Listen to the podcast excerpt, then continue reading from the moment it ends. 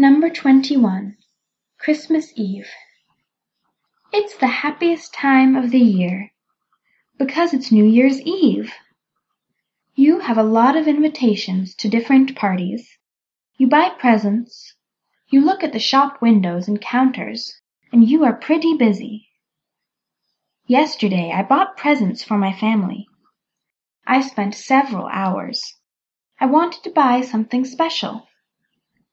And tomorrow I will buy presents for my colleagues. I won't spend a lot of time. I will buy trifles candles, Christmas balls, or chocolate. But everybody will be glad, because it's a good tradition. I got a chocolate dragon last year and I was glad, although it was a very simple present. The attention is very important. I didn't pay much attention to my relatives last year so I think I will pay more attention to them in the future.